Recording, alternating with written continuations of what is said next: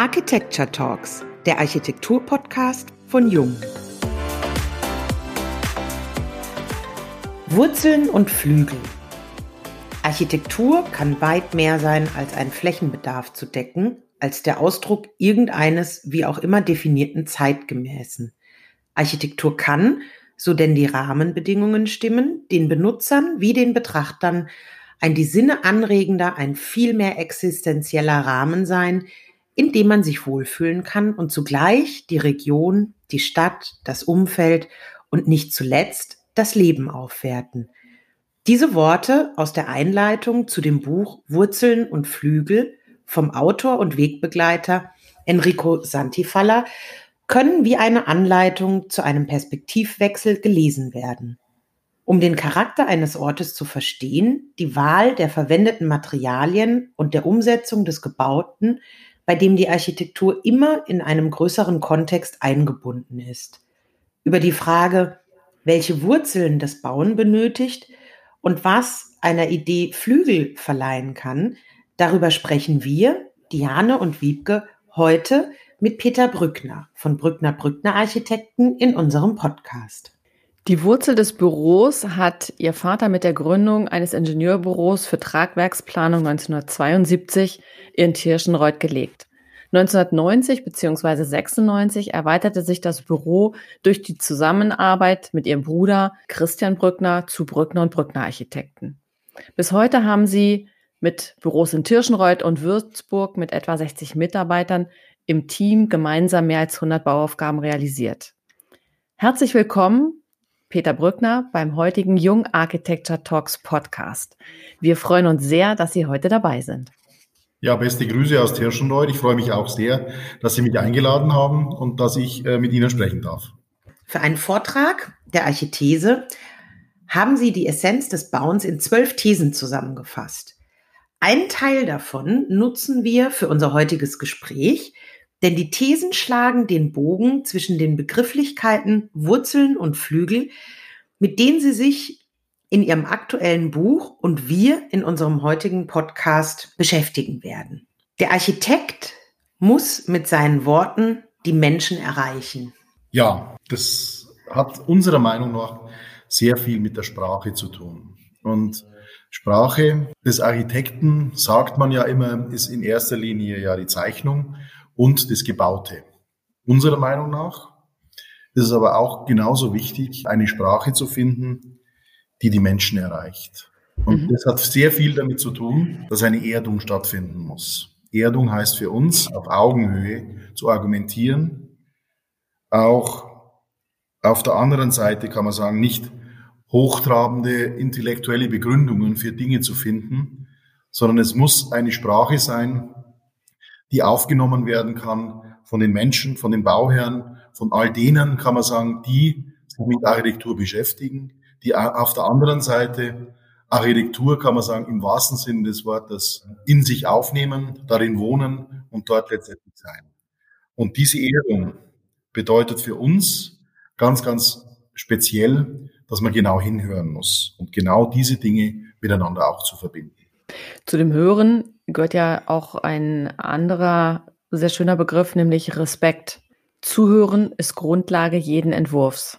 Richtig. Unserer Meinung nach bedeutet Zuhören im Vorfeld definitiv auch richtige Fragen zu stellen. Wenn wir uns mit Aufgaben beschäftigen, wenn wir an unterschiedlichsten Orten die Chance haben zu bauen, dann hat es für uns sehr viel mit dem Respekt einerseits vor dem Ort und vor den Menschen natürlich zu tun, für die wir bauen dürfen. Und wir dürfen als Architekten auch nie vergessen, wir bauen mit dem Geld anderer Menschen. Und diesen Respekt äh, vor dieser Thematik und vor den Orten, die entweder schon da sind oder mit denen wir uns beschäftigen, äh, hat für uns sehr, sehr viel mit der Verantwortung des Architekten zu tun. Und da, glaube ich, gibt es ganz, ganz unterschiedliche Herangehensweisen. Und gerade in der jetzigen Zeit bin ich davon noch mehr überzeugt. Das bestätigt uns auch in dieser Thematik, dass dieser Respekt natürlich auch was mit den Ressourcen zu tun hat, die uns überhaupt auch in begrenzter Form zur Verfügung stehen. Mhm. Und da, glaube ich, haben wir gerade als Architekten auch eine besondere Verantwortung, uns mit diesen Themen äh, zu beschäftigen. Und deshalb ist das Zuhören, das Hineinhören, das Miteinander, kann man sagen, äh, gewisse Dinge vielleicht auch zu begleiten, ein ganz entscheidender Punkt, um sich Entwürfen und äh, der gebauten Umwelt auch zu nähern. Wir merken auch manchmal, wenn mein Bruder und ich verschiedene Orte aufsuchen, die sich mit einer Aufgabenstellung beschäftigen, dass das was ist, wo wir gar nicht so viel reden müssen, sondern eigentlich nur das Hineinhören. Und manchmal auch ist das Schweigen für uns auch ein gutes Zuhören, mhm. die Dinge, äh, die es benötigt. Und das macht uns sehr viel Freude. Und es sind dann manchmal die ungesprochenen Worte, äh, die äh, an diesen Stellen auftauchen, die uns dann wiederum verbinden. Und so geht's uns idealerweise dann auch im Laufe der Zeit mit unseren Bauherren, um mit diesen Worten, kann man sagen, auch diese Dinge gemeinsam verbinden zu können. Wir haben im Vorhinein ganz kurz über den Raum gesprochen, in dem Sie sich befinden. Die Zuhörer möchten, können das wahrscheinlich wahrnehmen, dass wir einen sehr hohen Raum haben, in dem Sie sitzen, und zwar in einem ehemaligen Sudhaus. Und ich hatte kurz vorher die Frage gestellt, ähm, nachdem ja klar war, dass kein Bier mehr gebraut wird, dass eben welche Zutaten es für gute Architektur benötigt. Und da kommen wir äh, zu einem ganz klaren Begriff, nämlich der Emotion und einem Satz, ohne Leidenschaft ist gute Architektur nicht möglich. Ja, das haben wir schon immer so empfunden, sage ich jetzt mal. Also ich glaube, so sind wir aufgewachsen. Und Leidenschaft ist was, äh, das uns bei allen Dingen begleitet und natürlich auch äh, in der Architektur. Wohl wissend, dass manchmal äh, diese Leidenschaft auch Leidenschaft. Ja, ja das stimmt. Durchaus so ein Thema ist, das immer wieder mal durchkommt. Aber am Ende, und das ist genau dieser Punkt, bedeutet es für uns, dass Emotion und Emotionen, die mit Gebäuden verbunden sind, die mit der Umwelt verbunden sind, die sich mit den Dingen oder mit den Dingen auseinandersetzen, die letztendlich Architekturen uns um, umgeben, dass Emotionen hier auch immer wieder ein Bestandteil dessen sind, wie wir Dinge wahrnehmen. Und rein, mal, ich sag's mal in Anführungszeichen, sich rational den Dingen zu, äh, zu nähern, ist unserer Meinung nach nicht möglich. Weil jeder Mensch hat in sich eine gewisse Art von Emotion, auch äh, das Thema ganz objektiv über Dinge nachzudenken. Da muss man sich immer, immer mehr distanzieren und man nähert sich nicht den Kern oder dem Wesen äh, dessen, was uns wichtig ist, sondern wir sind letztendlich, kann man sagen, entfernen uns von dem. Und deswegen ist Emotion auch was, das man manche vielleicht mehr oder andere weniger zulässt. Auch die Möglichkeit, kann man sagen, näher an den Kern zu kommen, an, an das Wesen der Dinge den, die wir gerne aufspüren und die uns letztendlich die Möglichkeit geben, auch Antworten für diese Menschen, für diese Aufgaben, die uns natürlich beschäftigen, zu finden. Sie haben es jetzt eben schon gesagt, Wesen.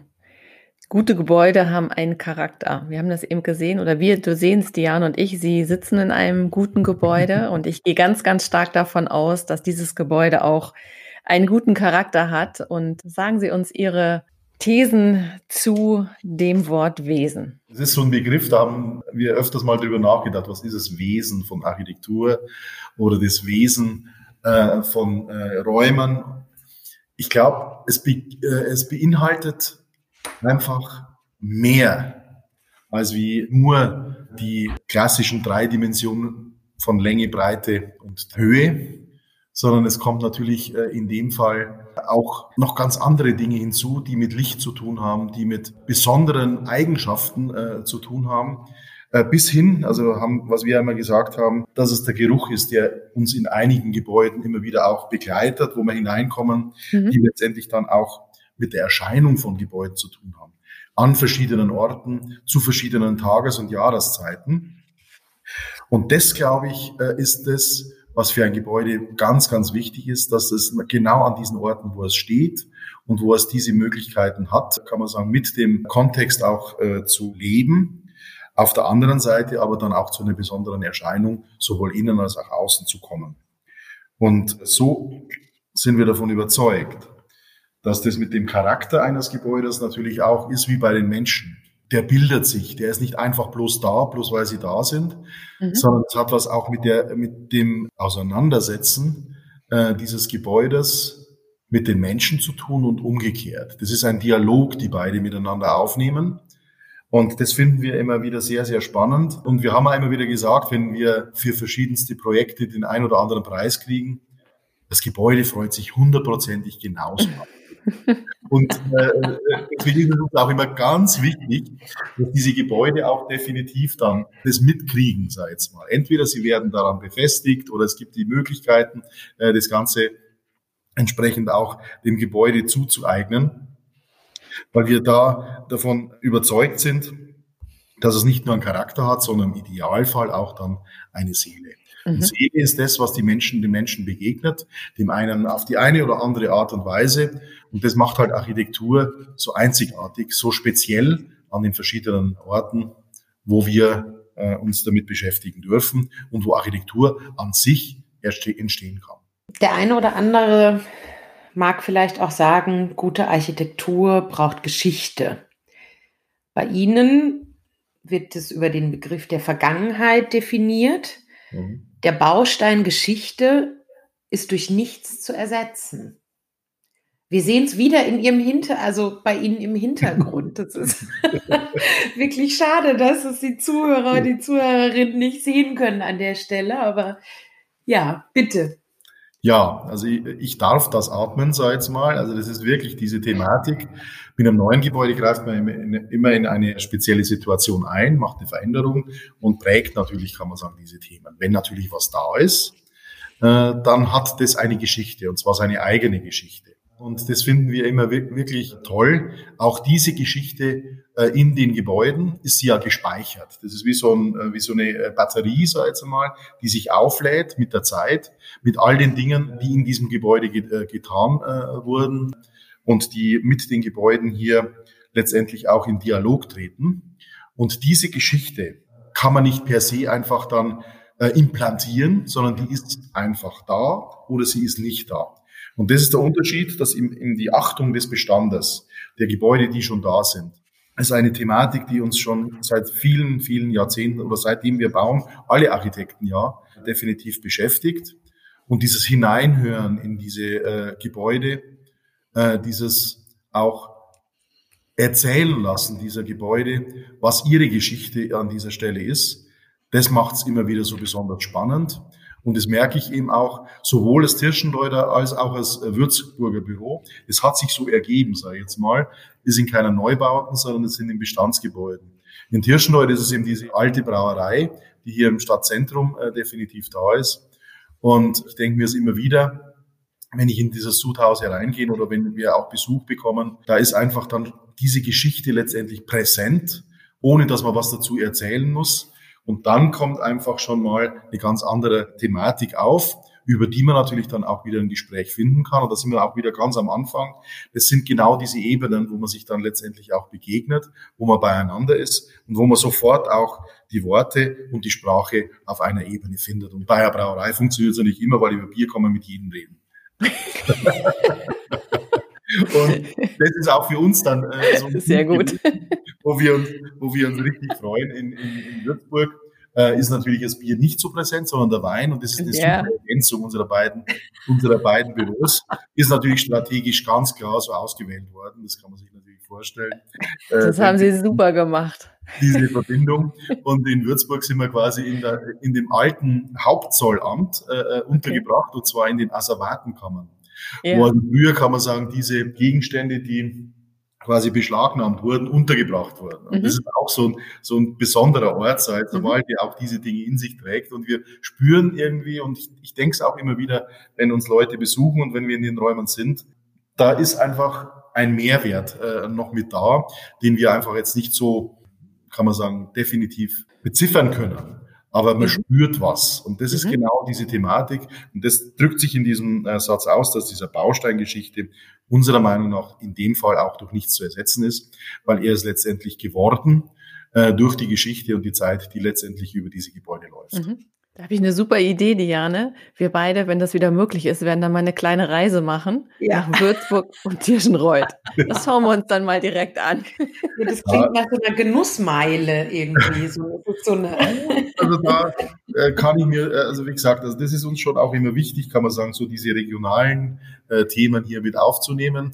Und unser Ziel war auch immer und ist auch immer äh, in dieser Stelle auch hier in Tirschenreuth natürlich dann auch in der Brauerei dann definitiv mal unser eigenes Bier zu haben. Mhm. Zumal, und das ist der Punkt, äh, das kleine Häuschen, das daneben steht, äh, das unser Vater damals gekauft hat, eins der ältesten Häuser von Tirschenreuth, ein eigenes Braurecht auch hat. Na, also dann aber los. Wirklich sogar diese ganz offizielle Möglichkeit im sogenannten Kommunbrauhaus in Tirschenreuth letztendlich auch Bier zu brauen. Das okay. ist also hier eine Eigenschaft, die in unserer Region hier wirklich auch besonders ist. Dann auf Sehr geht's, schön. oder? Wann geht's los? Wir freuen uns.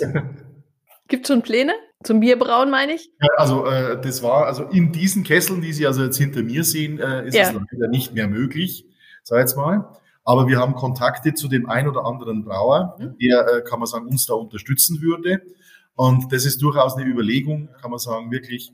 Wir wissen schon, in welche Richtung das es geschmacklich gehen soll, weil da sind wir natürlich immer am Testen. Sehr gut.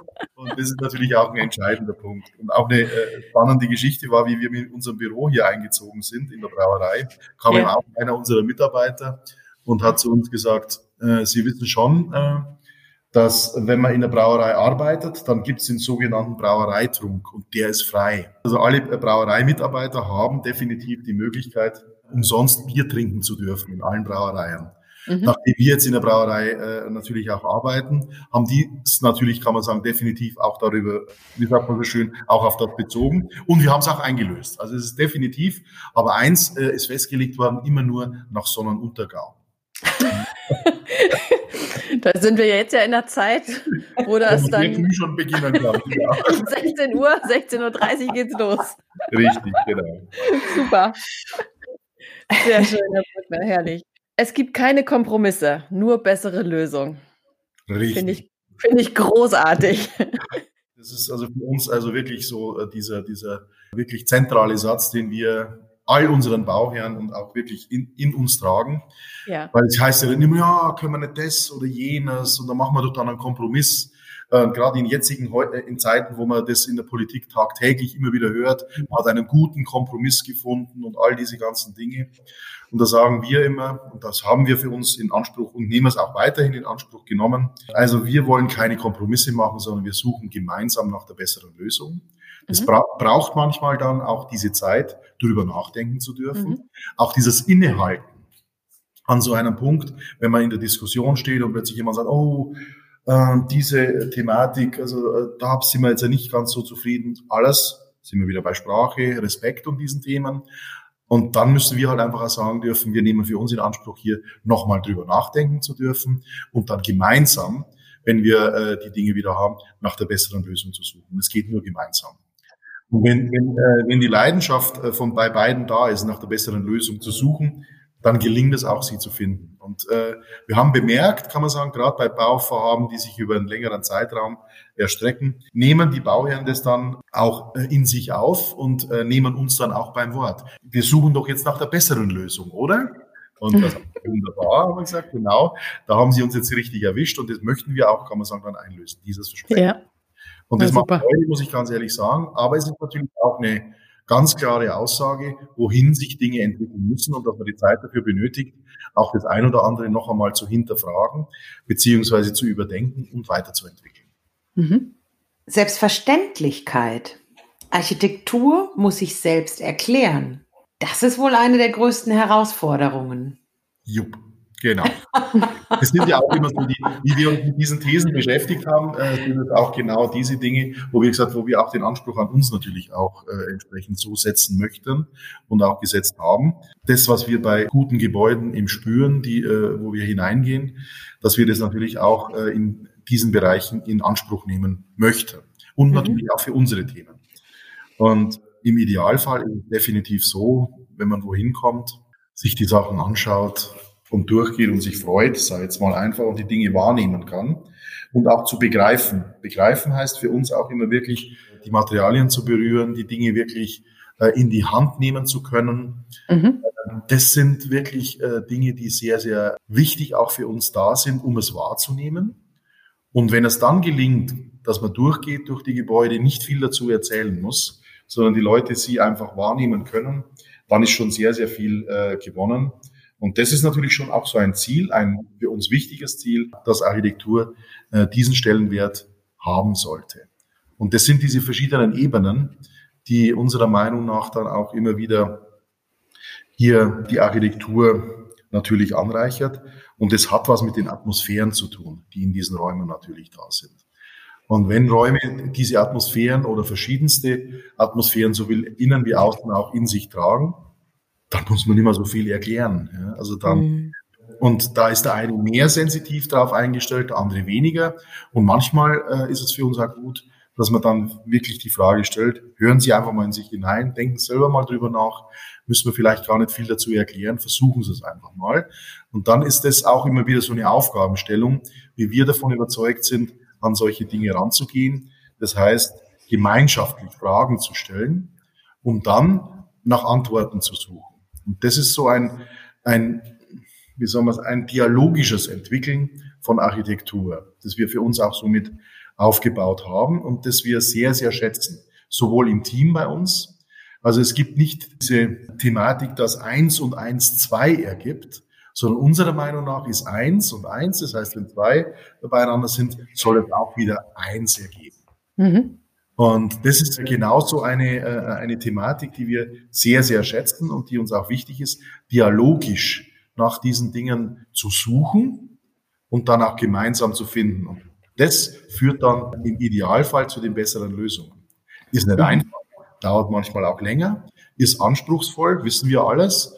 Aber ich denke mal, das ist durchaus nicht nur legitim, weil das, was Architektur ja ist, ist ja nicht was kurzzeitiges, sondern ja schon was mhm. eine äh, längere Zeit, im Idealfall noch ganz lange Zeit Bestand haben soll. Ja, absolut. Glaube ich, sind diese Dinge auch ganz wichtig. Mhm.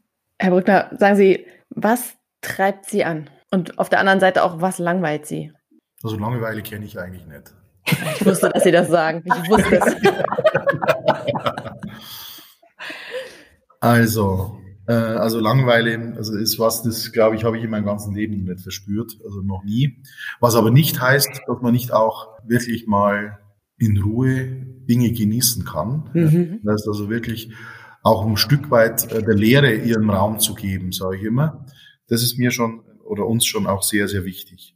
Das hat auch was damit zu tun, also wenn wir gerade jetzt über das Thema Langeweile sprechen, nachdem wir ja oder ich ja hier in, in, in Tirschenreuth sitze, bedeutet es, dass ich immer auch viel mit dem Auto unterwegs bin. Das heißt, diese Wege, die ich hier zurücklege, sind für mich keine verlorene Zeit, sondern Vor- und Nachbereitung von Dingen, die dann passieren, die mit den Orten, zu denen ich fahre oder von denen ich wegfahre, mit den Menschen, mit denen ich mich getroffen habe, auch diese Dinge hier letztendlich äh, dann auch wieder nachzubereiten. Insofern ist das für mich was, das uns schon auch sehr, sehr prägt an dieser Stelle, äh, muss ich ganz ehrlich sagen, und das wir auch genießen. Die andere Frage von uns, was treibt mich oder uns an? Da haben wir lange gemeinsam mal auch im, im, im Büro drüber nachgedacht äh, von unserer Seite.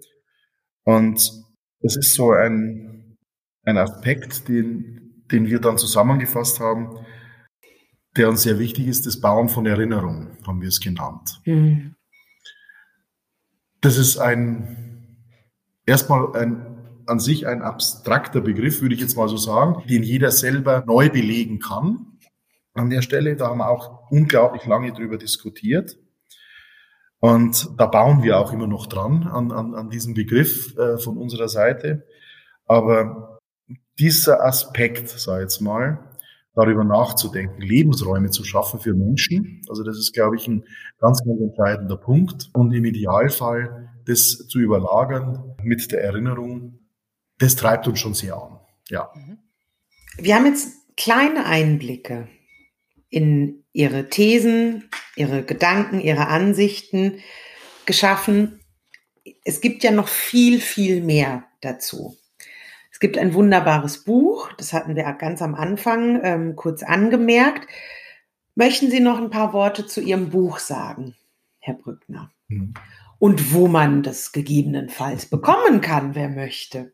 Erhältlich ist es natürlich im Buchhandel, definitiv. Also dieses Buch war für uns so eine Art Dokument, haben wir es mal bezeichnet, unserer Tätigkeit. Wir haben mal gesagt, so von circa sind jetzt 20 Jahre, wo mhm. mein Bruder und ich äh, zusammenarbeiten dürfen.